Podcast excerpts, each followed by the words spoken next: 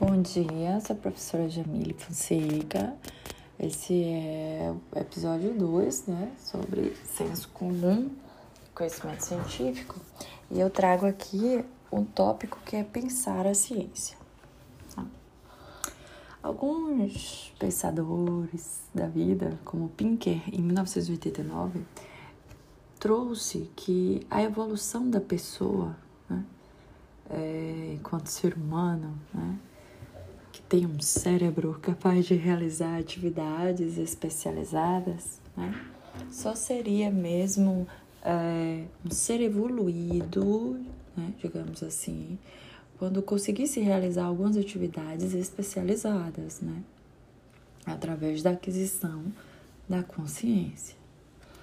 Então, desse modo, é, atividades que seriam consideradas como mais complexas, como a matemática, a ciência, a arte, elas poderiam ser executadas e aprimoradas.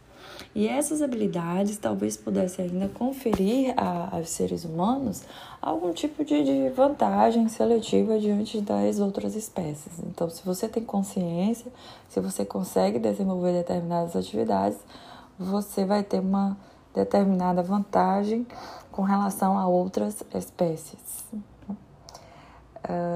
Acredita-se que sim, né, nesse, nesse percurso de pensadores, porque as condições morfológicas é, não estariam no topo, né, caso não possuísse as habilidades mencionadas. Mas e aí? Como surgiu a ciência? Para Mitten, né, é, a capacidade de pensar cientificamente se origina na mente humana, a partir do momento em que conseguimos interagir e no momento que, em que aparecem algumas propriedades críticas. E aí nós vamos entender as críticas do seguinte modo: uma habilidade de gerar e testar hipóteses. Então é o momento em que, se eu estou propondo determinada pesquisa, determinado projeto de trabalho, determinado, determinada ciência, né? Eu posso refletir sobre alguma hipótese, né? E o que é uma hipótese? É o momento que eu desconfio daquela verdade, né? Eu penso, isso pode ser, isso pode não ser, isso pode ser de determinado modo, isso pode ser de outro modo, isso pode não ser de modo nenhum. É, o segundo ponto é a capacidade para desenvolver e utilizar ferramentas, né, estratégias para resolver problemas. Né? Então, a gente pode utilizar, por exemplo, da nossa capacidade de memória. É, e antigamente isso poderia se refletir, inclusive, nas pinturas, né, as pinturas rupestres, é, que serviam para preservar as informações. Né? Hoje a gente usa com mais facilidade, digamos assim, é, a nossa capacidade, o nosso HD interno, que é a nossa memória. E o terceiro ponto, o uso de, de metáforas e analogias é, comparativas, né? E aí, quando a gente consegue comparar, quando a gente consegue analisar desse modo, a gente consegue ampliar a nossa visão sobre determinados aspectos que outrora não, não conseguiríamos se não, se não tivéssemos, por exemplo, esse método da comparação, da analogia. Né?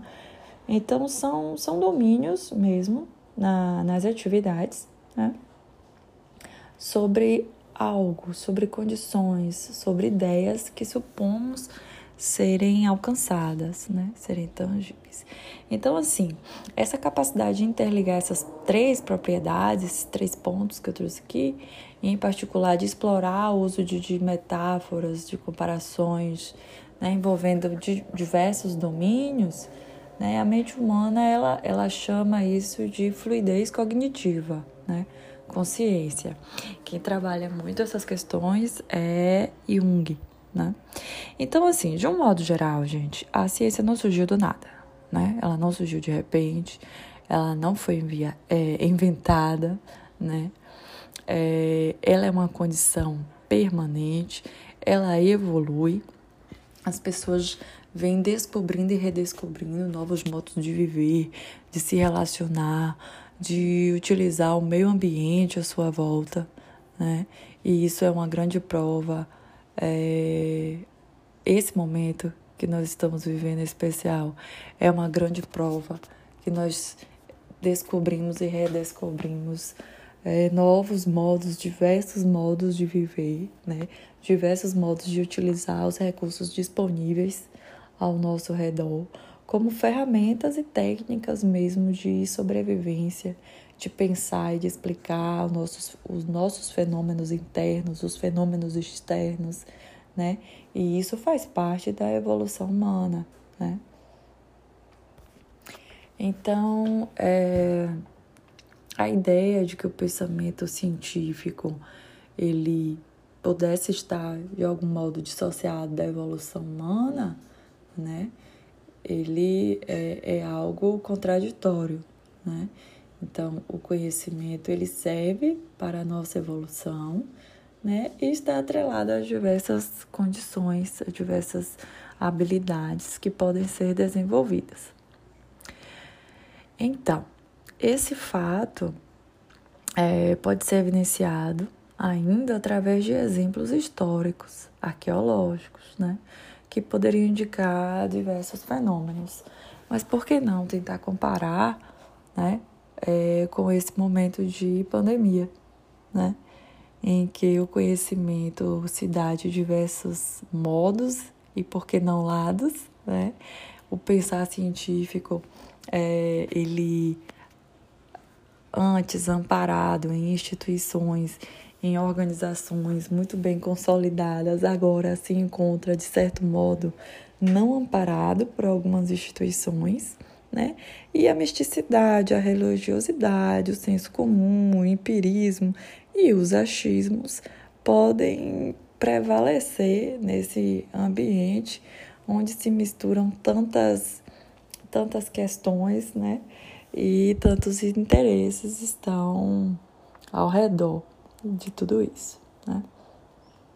Então, esse, esse segundo episódio foi mesmo na perspectiva de pensar um pouco de, de onde surgiu a ciência, né? Dar uma viajada aí nesses, nesses conceitos, né? E espero que tenham gostado. Continuar o podcast. Encontro vocês no próximo episódio bom? Um abraço.